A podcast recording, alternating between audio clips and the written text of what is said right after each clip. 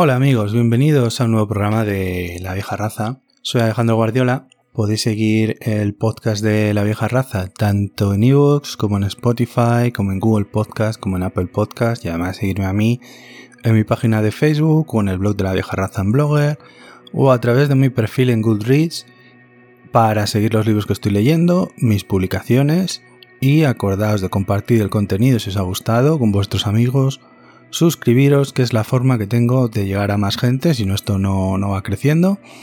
Y también podéis descargar el episodio y escucharlo cuando os venga mejor, sin que os consuma datos, porque para eso se trata de un podcast y lo podéis escuchar cuando os apetezca, ¿de acuerdo?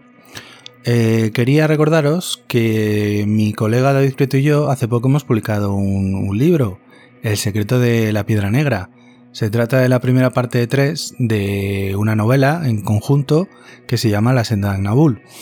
Y es una historia de, aventuras, tiene toques de pulp, de misterio, de terror con eh, cierto ambiente Lovecraftiano y también de género negro. Cuenta con unas 124 páginas, es pequeñito, formato novela corta, bolsilibro y cuesta 8,95 euros. Está editado a través de Unrated Books el sello de libros de la editorial Unrated Comics, que el editor es Víctor Alós y su jefe Iván Sarnago, el propietario.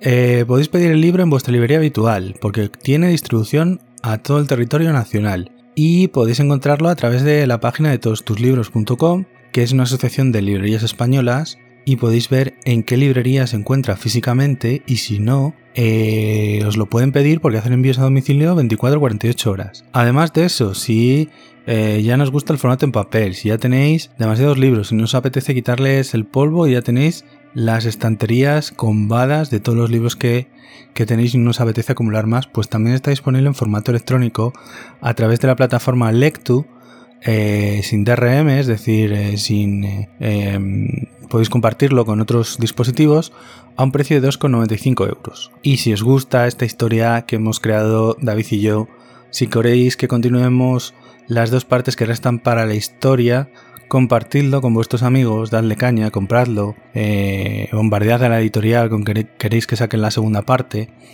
porque hay mucho material de este personaje de Jack Corrigan a vuestra disposición si os gustan estas historias y cuanto más le demostréis a la editorial que os molan nuestras aventuras, pues más dispuestos van a, van a estar para seguir publicándonos las aventuras de Jack Corrigan. Y ya os digo que hay mucho material ya terminado de este personaje.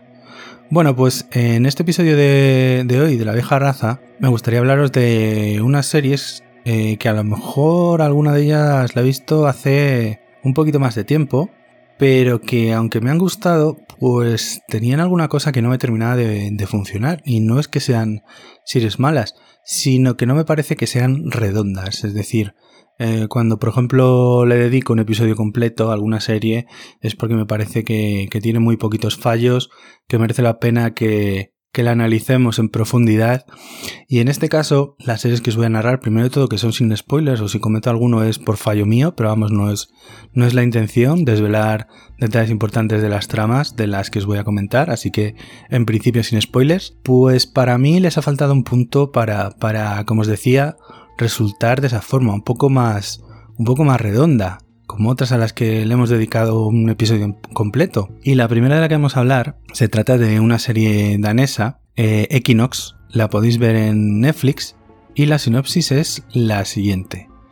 Tras la desaparición de su hermana y los compañeros de clase décadas atrás, Astrid es perseguida por visiones y comienza una investigación para descubrir una verdad oscura y misteriosa. Como os decía, se trata de una serie danesa de misterio, de thriller, que consta de seis episodios de 45 minutos aproximadamente cada uno. No se hace nada larga, yo es que creo que la vi en, un par de días, más o menos.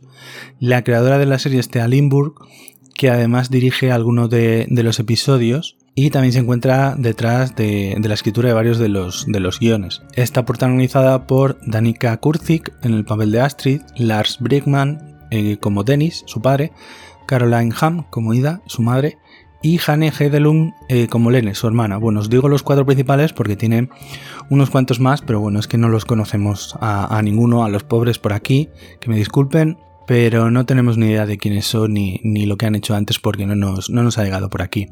Así que bueno, ya os digo, os menciono los cuatro principales y, poco más. Y cuando. Y luego os, voy a ir comentando por los nombres de los personajes, o sea que no, no, os va a hacer falta que os quedéis con el nombre de los actores. La serie eh, tiene su origen en un podcast que hacía la propia Thea Limburg. Y de hecho, el personaje de, de Astrid, el personaje protagonista, es una locutora de un programa de, radio. En la actualidad está separada de su marido y tiene una niña, pero yo creo que por lo poquito que nos han contado, eh, bueno, parece que se siguen queriendo y bueno, parece que, que a lo mejor pueden superar sus dificultades. Una noche en la que Astrid se encuentra haciendo su, programa, un conocido de su pasado eh, llama en directo para que recuerde que, hace 20 años su hermana mayor Lene desapareció en autobús junto con otros eh, jóvenes de, la promoción de, de su escuela en una celebración eh, que, en, la que, en la que estaban conmemorando el fin de su etapa en la escuela secundaria ya para pasar eh, la etapa de adulto a la universidad, etc. Sin que hasta día de hoy se sepa, se conozca qué es lo que ocurrió con aquellos chicos, sobre todo porque eh, de ese grupo de estudiantes que iban todos juntos, solo regresaron tres. El resto nadie sabe dónde están, ni qué les ocurrió, ni nada. Entonces, eh, Astrid decide que, ¿por qué no va a ser buena idea hacer un programa de investigación sobre el suceso y eh, así a lo mejor eh, averiguar conocer acontecimientos o pistas que le ayuden a desvelar qué es lo que ocurrió con su hermana. Entonces viaja hasta Copenhague, que es donde vive su padre. Sus padres están separados y, con quien tiene relaciones con su padre, con su madre no tiene ningún tipo de relación y lo va a visitar, a pasar unos días allí con, él y con la, nueva mujer de, su padre para ver si consigue obtener alguna respuesta en Copenhague como excusa para el trabajo de investigación en el que, en el que eh, va a ir avanzando, va a ir eh, eh, trabajando. A partir de ahí, pues la protagonista, Astrid, se va a embarcar en una completa persecución para averiguar qué le ocurrió a su hermana y a sus compañeros. Es un thriller de misterio, de suspenso y con unos toques de terror también un poquito, que va construyendo capa sobre capa de, misterio y nos va dando una atmósfera eh, muy pesada, muy densa a medida que avanzan los episodios. Solo tenemos el punto de vista de, de Astrid, es decir, solo tenemos ese enfoque de la historia, intentando saber más para poder pasar página con su pasado, cosa que le llevará, como os decía, a visitar a su padre, a su madre, con la que hace años que, no se habla, no tiene ningún tipo de relación. La historia avanza sin pausa, poquito a poco, y como poniendo un ladrillo y otro ladrillo para construir un gran edificio de, de misterio, a medida que Astrid va, va encontrando pistas, que en realidad le, conducen a formularse más preguntas y, a, descubrir más enigmas sin resolver, para continuar con la obsesiva búsqueda de qué le sucedió a su hermana. Y bueno, esta serie quizás cuenta con el lastre de que eh, en muchos medios pues ya se ha empezado a catalogarla de la nueva Dark, la, la serie alemana de viajes en el tiempo, de tres temporadas, que tanto nos, ha gustado. En realidad, pues tiene mucho más elementos con la serie El tercer día, la miniserie de coproducción de HBO y del canal Sky, protagonizada por Jude Law, que os comentaba hace un par de, episodios en La vieja raza. No va tanto por el tema más sobrenatural, aunque sí tiene algunos toques, y es un thriller de, de, los que se dice que se cuece a fuego lento, y no porque sea lento, sino porque va avanzando, va descubriendo cosas, eh, se van planteando nuevas, nuevas historias y, como os decía, pues tiene algún elemento ahí sobrenatural que te hace dudar de si eh, todo es real, si hay una parte que es más mágica por medio de... Eh, tiene referentes a mitologías paganas, hay visiones o escenas más oníricas y sobre todo tiene un, un límite muy, muy delgado, muy fino entre qué es real y qué es fantástico. Y eso a mí me, apasiona en una, en una película, en una serie, en un libro, en lo que sea. Todo ello adornado de, la verdad es que una fuerza visual en cada escena, pero que huye de, la grandiosidad, de la oscuridad, de Dark, de el tenemos que hacer esto para salvar el mundo, eso en esta serie no existe. Esta es una historia mucho más pequeña, casi minimalista, de, como os decía, eh, una chica intentando saber qué le ocurrió a su hermana mayor hace 30 años. Como puntos negativos de, de la serie de Equinox, podría decirse que tiene algunos problemas narrativos. Por ejemplo, las revelaciones de lo que va hallando Astrid los plot twists, los giros de guion, no parecen situados en los lugares correctos para lograr la sorpresa del espectador y para mí es uno de los fallos más graves que podían achacarse a esta, a esta, a esta ficción. Esos puntos de interés, esas sorpresas, esas pistas, esos elementos reveladores que, que te enganchan, que te hacen seguir viendo el episodio, pues no están colocados en los momentos más oportunos para que a ti como espectador te sigan dando ganas de, ver la serie quizás. Y por eso parece un poco que la historia avanza como, como a, trompicones y se beneficia de esto pues porque tiene muy poquitos episodios. Ya os digo que en 6 os cuenta toda la historia, pero que a lo mejor si la temporada hubiera sido más larga pues esto a lo mejor se podría hacer mucho más evidente y podría resultar más lastre para, para la historia que nos está contando. Y bueno, eh, cabe mencionar, por ejemplo, a la actriz principal, a Danica Kursik, que aunque no tenemos muchas referencias de ella, pues hace a la perfección el papel atormentado de querer buscar respuestas a los traumas de, su pasado y quizá que son causa de los problemas y las obsesiones que tiene en la actualidad en su vida. Lo mejor de la serie, como, como os comentaba, es que en apenas seis episodios no demasiado largos y que no se hacen largos en ningún momento, te cuenta toda la historia y que, aunque tiene cierta conclusión, pues queda un poco abierta quizás para una segunda temporada. Si no la tenemos, pues quizás no pase nada porque eh, al finalizar la historia nos dan bastantes respuestas como para que nos quedemos satisfechos y al mismo tiempo queda abierto porque plantea otras preguntas más también. Yo no sentí que perdiera el tiempo viéndola, me llamó bastante la atención porque no veía que mucha gente hablara de ella,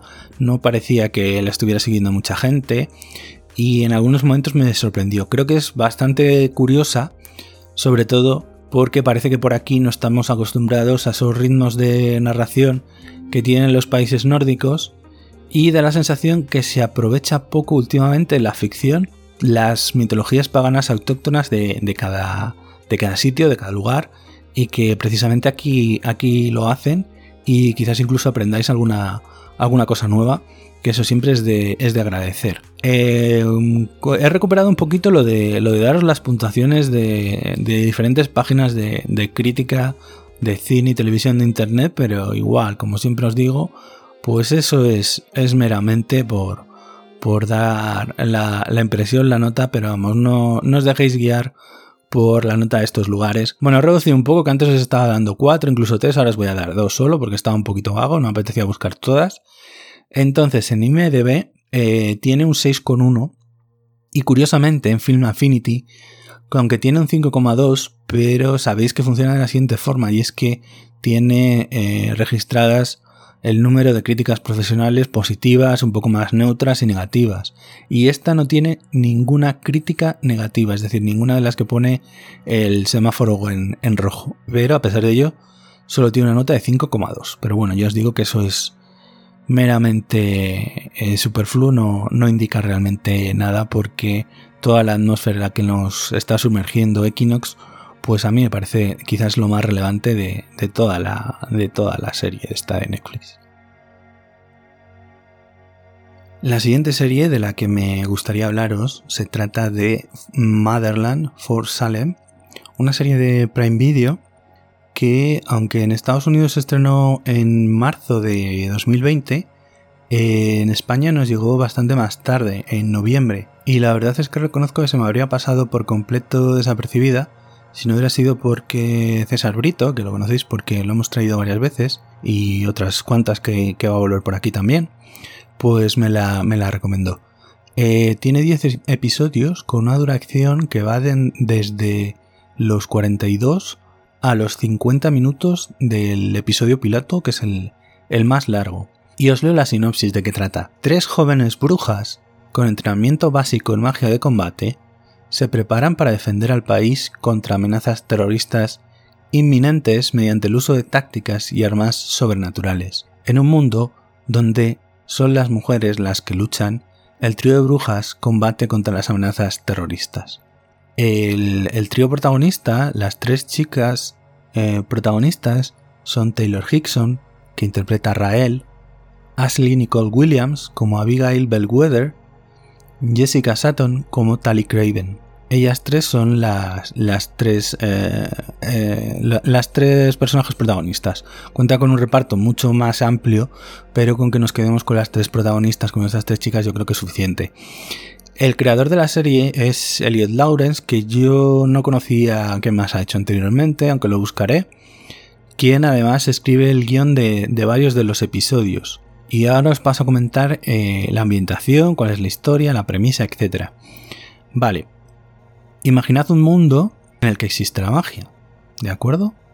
Imaginad unos Estados Unidos en los que nunca se quemó a las brujas de Salem, sino que se utilizaron como un activo de la milicia colonial para luchar contra el imperio soberanista de Gran Bretaña, que pretendía someter a las colonias que se habían levantado en armas contra el imperio, y que gracias al poder de estas brujas consiguen vencer el pulso e independizarse de, la metrópoli y llegar a ser pues eh, las colonias de los Estados Unidos.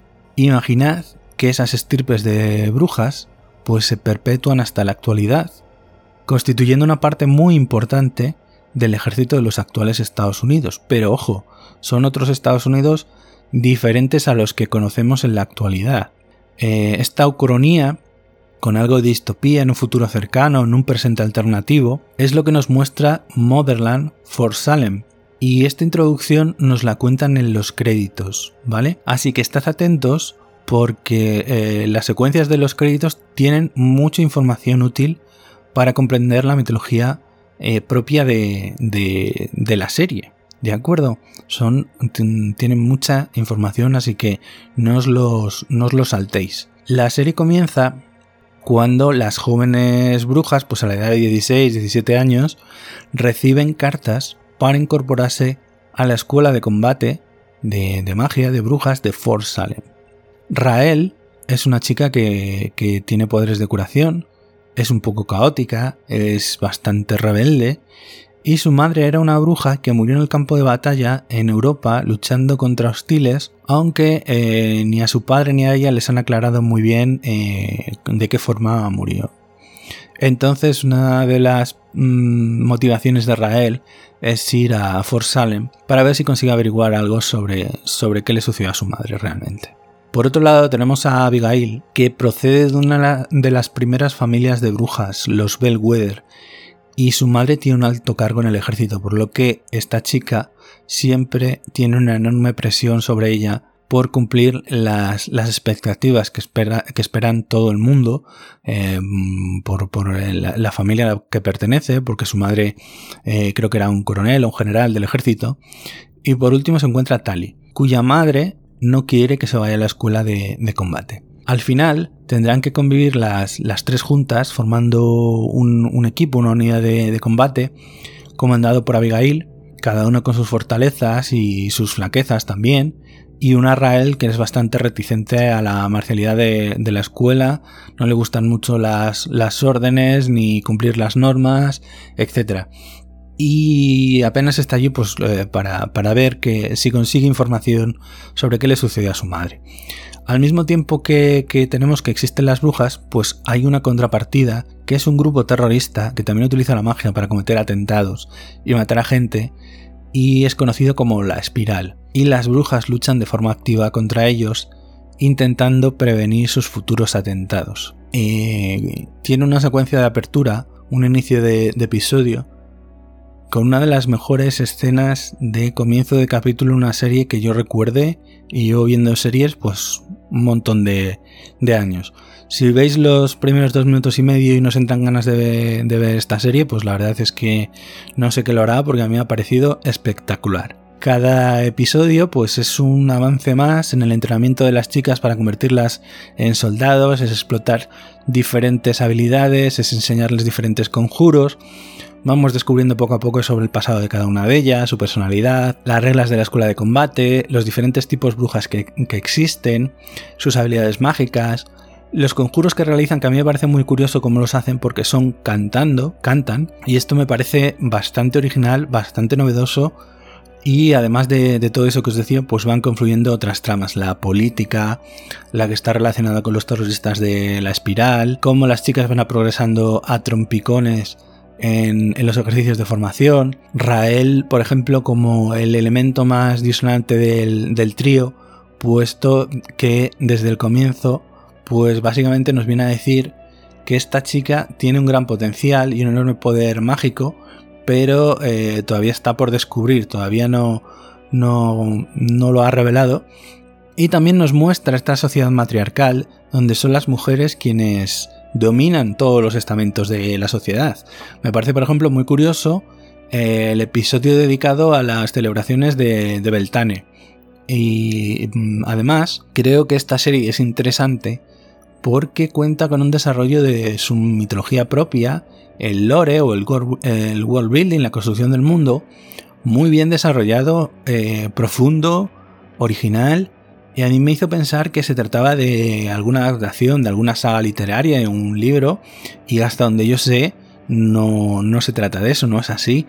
Así que bravo por los creadores en este aspecto de, de la serie, porque la verdad es que hace muy creíble toda la mitología propia que, nos está contando todo el mundo en el que se mueven estas brujas. A pesar de ello, pues eh, también tiene algunos, algunos fallos. Entre ellos que cuando dedica más tiempo a los problemas de las chicas, más que no dejan de ser adolescentes, para mí son eh, los momentos que, más me, me, aburre la serie, que más me, que más me cansa, que menos me está interesando lo que me está, lo que me está contando, pues con sus ligues y sus cosas, etc. Además creo que tiene algunos problemas con la interpretación de las tres protagonistas, que no es que tengan eh, mucha experiencia a sus espaldas y espero que esto se solucione en futuras en futuras temporadas. Los guiones. La serie fluctúa entre los episodios excepcionales que dejan sin aliento a otros en la que la historia que te cuentan te interesa menos, que avanza a trompicones o que a lo mejor yo estaba mirando a ver cuánto quedaba del, episodio porque quería que terminara para que pasara al siguiente y me contaran otra cosa distinta para que fuera el meollo de la chicha de, lo, de, lo, que me estaba interesando, de lo que me había atrapado en los primeros episodios. Además creo que no se explica demasiado bien, o no lo bastante bien, los orígenes o las motivaciones del grupo terrorista de, la espiral. No se hace mucho hincapié en, esto y estaría muy, muy bien para, para entender por qué odian tanto a las brujas y al resto de la humanidad, qué es lo que le han hecho las brujas y el resto de la humanidad para que se dediquen a ir haciendo atentados, matando gente eh, a diestro y siniestro. Y bueno, al igual que en otras series de Prime Video, pues se nota que, han contado con, con bastante recursos, con mucho money money. Tanto se nota en los efectos visuales como en el diseño de producción, que todos están bastante bien hechos. Así que de nuevo parece que la firma de Jeff Bezos pues no repara en gastos en sus producciones propias y creo que la serie está renovada para una segunda temporada, así que veremos si eh, se solucionan en esta segunda temporada los pequeños fallos con los que cuenta esta primera entrega y a seguir la historia de nuestras brujas protagonistas que la verdad ya os digo a mí el mundo en el que se mueven y algunas cosas como lo de que ejecutan los, los conjuros cantando es de lo que más me, ha gustado de toda la serie.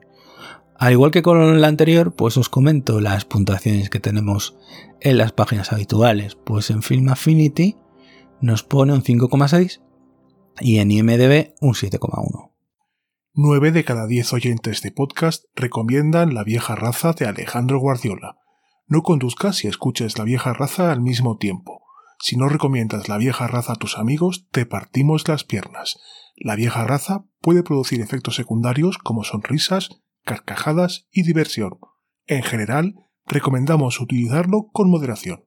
Bueno, después de escuchar al amigo Brito darnos su consejito habitual, Recordaros que está en el podcast eh, Homo Autónomo, que publican episodio prácticamente todos los, todos los sábados y que eh, si sois autónomos, si tenéis un pequeño negocio, si sois freelance, eh, os pueden ayudar bastante porque está enfocado a, vosotros su podcast. Echad un vistazo, los tenéis en iVoox y en Spotify y en todas las plataformas habituales donde, donde podéis escuchar eh, los podcasts. Y a mí me parece muy, muy interesante lo, que hacen. Así que echadle un vistazo a su podcast como autónomo porque si tenéis es un pequeño negocio, sois autónomos, sois freelance, todos sus consejos que, os dan tanto Ángel como César os, puede, os pueden ayudar. Y volvemos a, diseccionar, a comentar, a recomendar eh, series por aquí. La, tercera de la que vengo a hablaros se trata de, 30 monedas. 30 monedas es una serie de, HBO de producción española, la tercera que hace HBO de producción española. Esta es obra de, Alex, de, de Alex de la Iglesia el célebre director español y su colaborador habitual a los guiones que es Jorge Garrica Echevarría, que para que os hagáis una idea, pues en solitario, bueno, es guionista de todas las películas de Alex de la Iglesia, o casi todas, y además en solitario pues es eh, autor de los guiones de pelis como Zelda 211 o... Mm, ¿Cómo se llama esta? El atraco al banco, que la he visto yo hace poco, 100 años de perdón.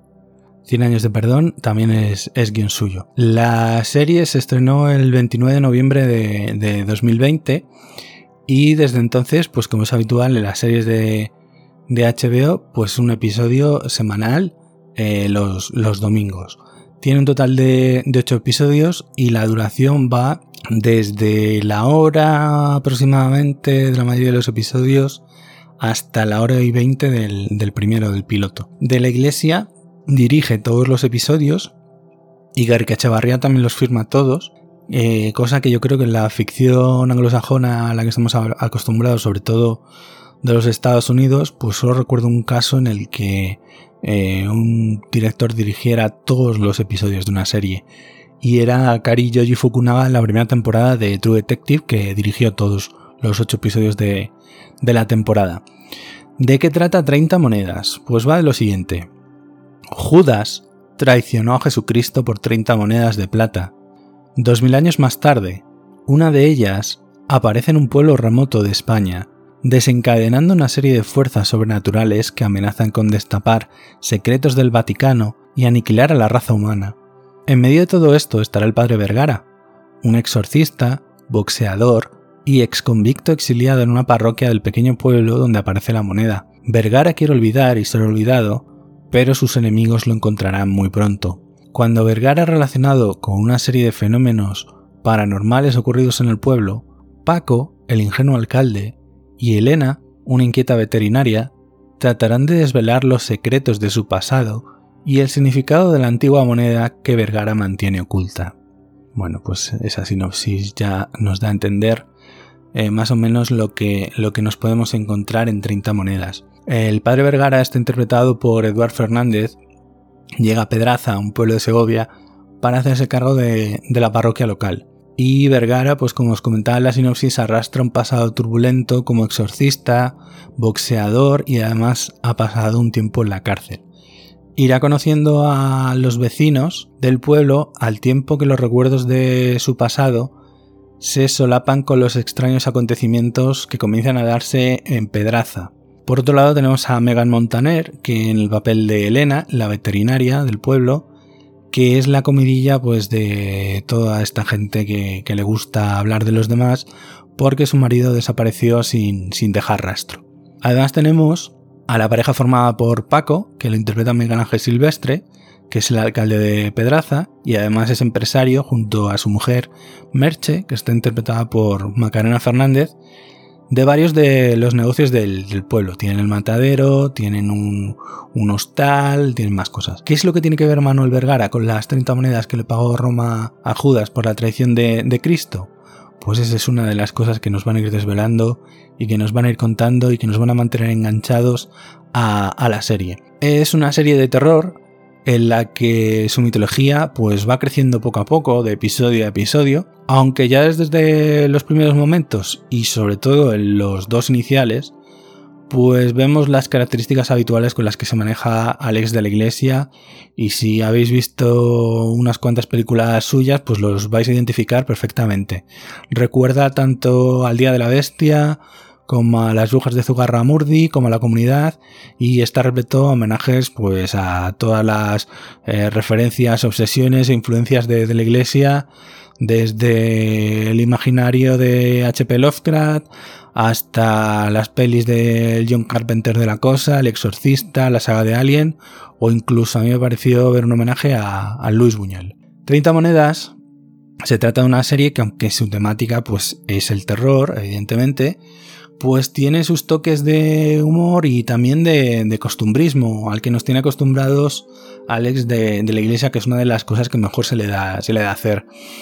En ese aspecto, pues por ejemplo, los personajes de secundarios del, del, pueblo, que a lo mejor no es que tengan mucho diálogo, pero que actúan como un personaje más bien colectivo, pues es memorable porque nos van dando una pincelada de la idiosincrasia de, de la gente del pueblo y al terminar la serie, pues los acabas conociendo más o menos a todos, ¿no?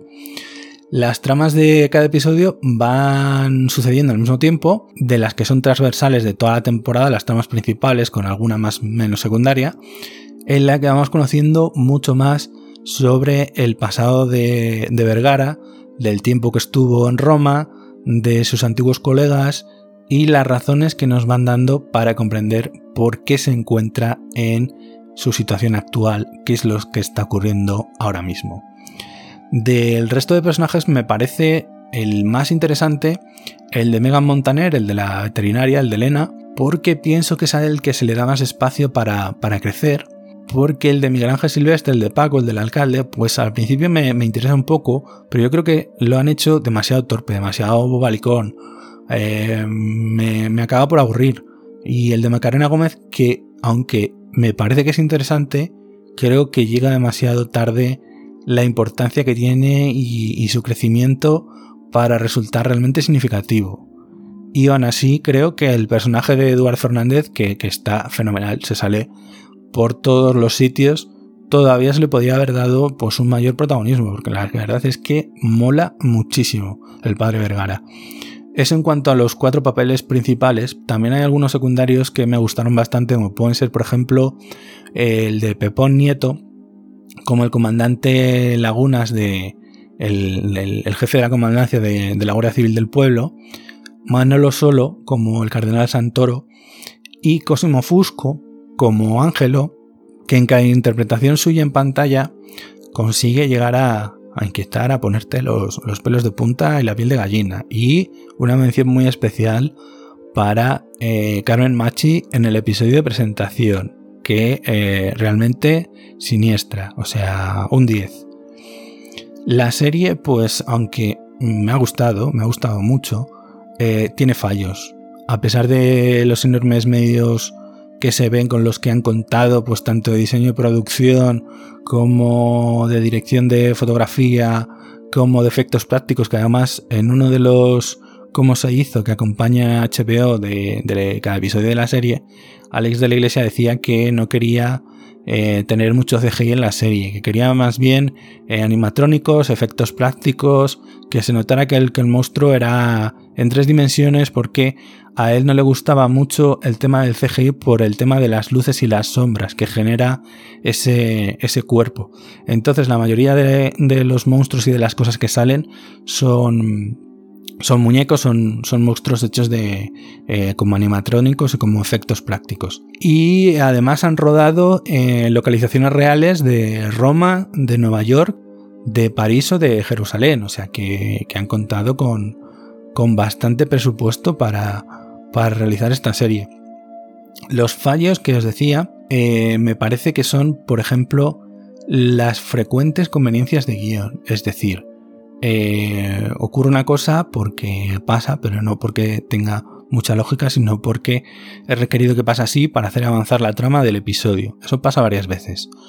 O unas elipsis loquísimas, pero completamente locas. O sea, están en medio de, no sé, me lo estoy inventando.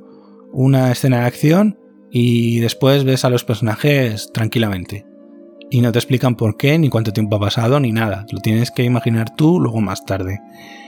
Y eso se da especialmente en el, en el último episodio. Y que hay acciones de los personajes de las que luego te das cuenta que a pesar del esfuerzo que han hecho, a pesar de que han ocupado mucho tiempo en pantalla lo que estaban haciendo, pues no sirve absolutamente para nada porque todo se termina resolviendo de una forma mucho más cutre, mucho más rápida, mucho menos elaborada y, también algo torpe. Y aquí asistimos a ese de la iglesia que parece que, le den pereza los, los, finales o que le gusta más lo que es la, la premisa y el desarrollo del, del producto, de la peli o en este caso de la serie que está haciendo, porque en 30 monedas también tiene dosis de eso. Visualmente es maravillosa, espectacular. El ritmo de desarrollo es bastante adecuado con lo que nos quiere contar, menos cuando te mete un hachazo con las elipsis como os decía. Y en cuanto a efectos visuales, pues también. Pues eh, por, lo que os comentaba, los efectos eh, especiales están muy cuidados. Y además, eh, la banda sonora que, es, está hecha por Roque Baños, pues te sumerge muy bien en las imágenes que estás viendo en, la pantalla. Para terminar, para concluir, ¿la recomiendo? Sí, pero tienes que esperar que en 30 monedas tienes tanto al mejor Alex de la Iglesia como también, y debido a la extensión de ser una serie de 8 episodios, al peor. Se dan los dos. En, el mismo espacio de la serie se da al mejor Alex de la Iglesia y el peor. El que más te gusta y el que, y el que no te convence tanto. En general me ha entretenido mucho la serie. Me ha enganchado desde su primer episodio y estaba esperando cada semana con ansia que llegara el domingo o la madrugada del sábado, que era cuando se publicaban, para ver el episodio que, correspondía. Y por lo que parece, eh, Alex de la Iglesia ha dicho que se encuentra trabajando en los guiones de la segunda temporada, es decir, que aunque HBO todavía no ha confirmado que haya renovado la serie, parece ser que vamos a ver una segunda temporada y que en principio está pensado que sean tres en total. Así que esperemos que, que HBO nos confirme nos dé la noticia de, oficial de renovación de 30 monedas y sigamos viendo las aventuras del padre Vergara, de Elena, de Paco y de, y de Merche y del resto de, de, los personajes de, de, Pedraza. Y en Film Affinity pues tiene un 6,4 y en IMDB un 7,2.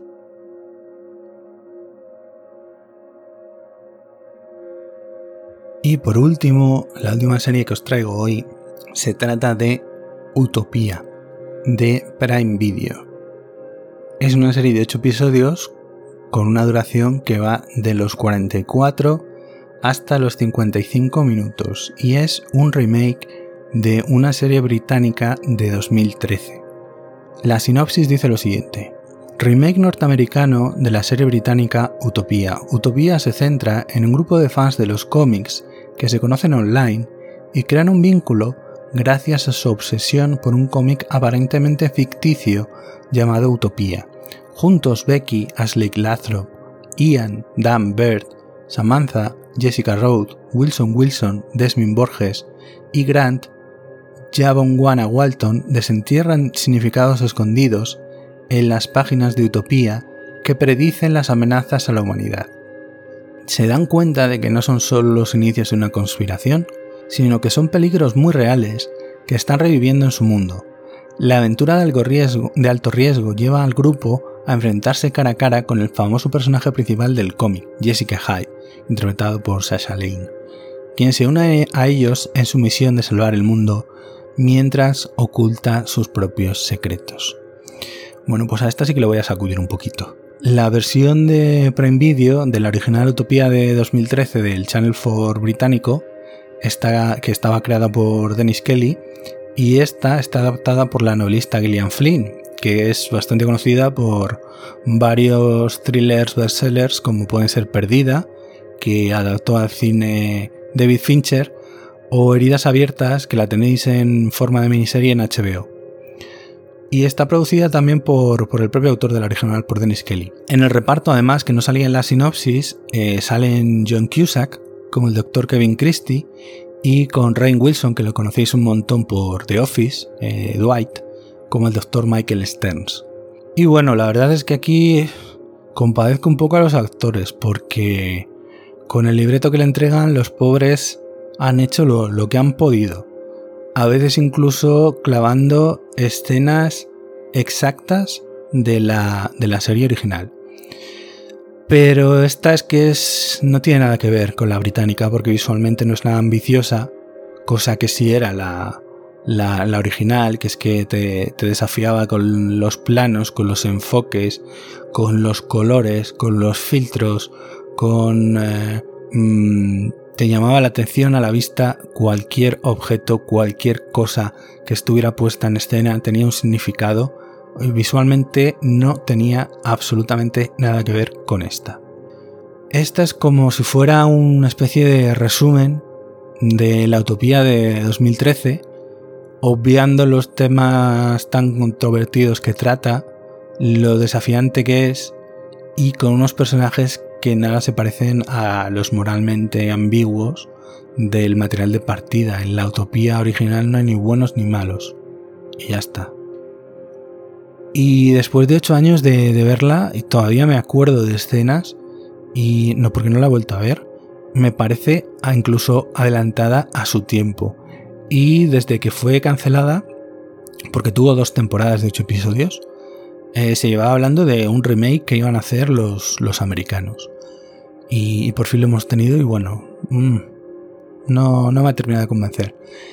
Porque además eh, Gillian Flynn eh, sabe un poquito de, thrillers y sabe de televisión. Pues su carrera de como novelista sale de, que ella era guionista de, televisión y ha escrito varios de los thrillers más vendidos de los últimos años, como os decía, Perdida, que tuvo su adaptación en forma de película de David Fincher protagonizada por Ben Affleck, y Heridas Abiertas, tiene bastantes más en español, creo que están publicados las 4 o 5 novelas que tiene. Eh, aquí en esta serie pues es que no lo consigue y me llama la atención pues eso, que alguien que domine tanto el género pues no consiga no consiga resultados en esta serie. Ni a pesar de los medios invertidos, que de nuevo con las producciones de, Amazon se nota un montón el despliegue de, medios y de billetes, ni al diseño de producción, que creo que es de lo mejor, ni repito al reparto que, mm, bueno, pues eh, los más conocidos que son John Cusack y Rain Wilson, pues la verdad es que también son los que más destacan porque son los mejores actores del reparto. El resto, pues, en fin, son actores muy normalitos, la verdad. Utopía 2020 ya surge un poco defectuosa de fábrica cuando Prime Video planea su estreno en septiembre en Estados Unidos y en noviembre en Europa, al mismo tiempo en Europa que eh, publica Truth Seekers, eh, Buscadores de, la Verdad, esa comedia de terror de Simon, Simon Peck y Nick Frost, que ya os he comentado en el, en el podcast anterior sobre series, con cero de publicidad, con cero de promoción, por lo que se deduce que ni ellos mismos estaban muy conformes con el resultado y, además tratando los temas bastante polémicos en los tiempos que vivimos, porque sí hay una pandemia y sí hay grandes corporaciones en la serie, pero todo ello se trata de una manera tan aséptica que es que no consigue crear ninguna tensión o no por lo menos la que, la que debería crear. Eh, buscando, pues no sé, más opiniones que la mía, pues os traduzco un párrafo que ha dejado un usuario en la ficha de, de la serie en IMDB. La versión británica original es mejor en cualquier aspecto que la americana, pero Utopía es una serie que parece ser demasiado oscura y provocadora para las audiencias de Estados Unidos. Al igual que la original, no se corta en mostrar violencia contra las mujeres o los niños, y unos personajes de moral dudosa hay algunos cambios que se han realizado para agradar al público americano, como explicar demasiado la historia y con el miedo presente de tener que explicar cada uno de los detalles de la serie por si la audiencia no lo comprendiera. Definitivamente, no espero que esta serie sobreviva a una segunda temporada, porque no cierra las tramas con un final feliz y edulcorado, como la típica historia de un cómic o una película de Marvel. En general, al público americano no le gusta cuando el mal vence, y si no existe una clara diferencia entre buenos y malos. El bueno siempre tiene que ganar al final de la historia en una película de origen estadounidense. Y bueno, pues no se equivoca mucho porque Prime Video ha, dicho que la, que la ha cancelado. O sea que no andaba muy desencaminado eh, este usuario de, de, de IMDB. ¿Os recomiendo que veáis esta? Pues si habéis visto ya la británica, no. ¿Que no habéis visto la británica? Pues probablemente esta se encuentre mucho más fácil, mucho ah, más cercana, o sea que, que podéis verla de forma más fácilmente. Pero ya os digo que la británica es mucho más transgresora en todos sus aspectos, en su concepto, visualmente, tiene una historia mucho más compleja, unos personajes que tienen muchas facetas distintas, los actores que los interpretan todos están de, 10, tienen unas actuaciones brillantes y me parece que en España se puede ver en el catálogo de Filming, ahora que no estoy completamente seguro, creo que en Filming puede verse la utopía original. Yo os digo que esta, este remake americano de, la utopía británica, pues para mí eh, ha pinchado por concepto, por desarrollo, por querer simplificar cosas que la original no se corta en mostrar. No es que se corten en violencia, ojo, eh, es una serie bastante violenta, sino en el concepto, en la obsesión, en, el, en, en esas tramas que van avanzando, en esa sensación realmente de, de de obsesión, de tensión, de, miedo, de, lo que está sucediendo a alguna parte y está pasando realmente. Y esa es la sensación y el miedo que tienen los personajes y así nos lo transmiten a los espectadores. Y en esta es que en ningún momento esa tensión se llega a ver. Eh, y hay cosas que es que no, no, tienen ni pies ni cabeza, ni sentido, ni, ni nada. Eh, ¿Que queréis verla? Pues verla. Pero ya os digo, si habéis visto antes la británica, olvidaos. Nada que ver. Y bueno, en Film Affinity tiene un 5,4 y en IMDB pues cuenta con un 6,7. Más cositas, pues de momento no os traigo más contenido que estas cuatro series de las que os he hablado hoy, que aunque algunas de ellas me han gustado bastante, pues creo que tienen sus fallos o que no son terminan de cerrar de, la forma tan redonda como a mí me gustaría, pero que igual os recomiendo que, que vayáis a verla, que forméis vuestra propia opinión y a ver si estáis de acuerdo con, la mía o no. No tengo mucho más que contaros, que os cuides mucho, que seguimos igual de jodidos, que os pongáis la mascarilla y que soy Alejandro Guardiola, que ya sabéis cómo encontrar mi contenido o cómo consultarme cualquier cosa o escribirme o por mensaje en mis redes sociales o como queráis. Que tengáis mucho cuidado ahí fuera y muy buenas noches.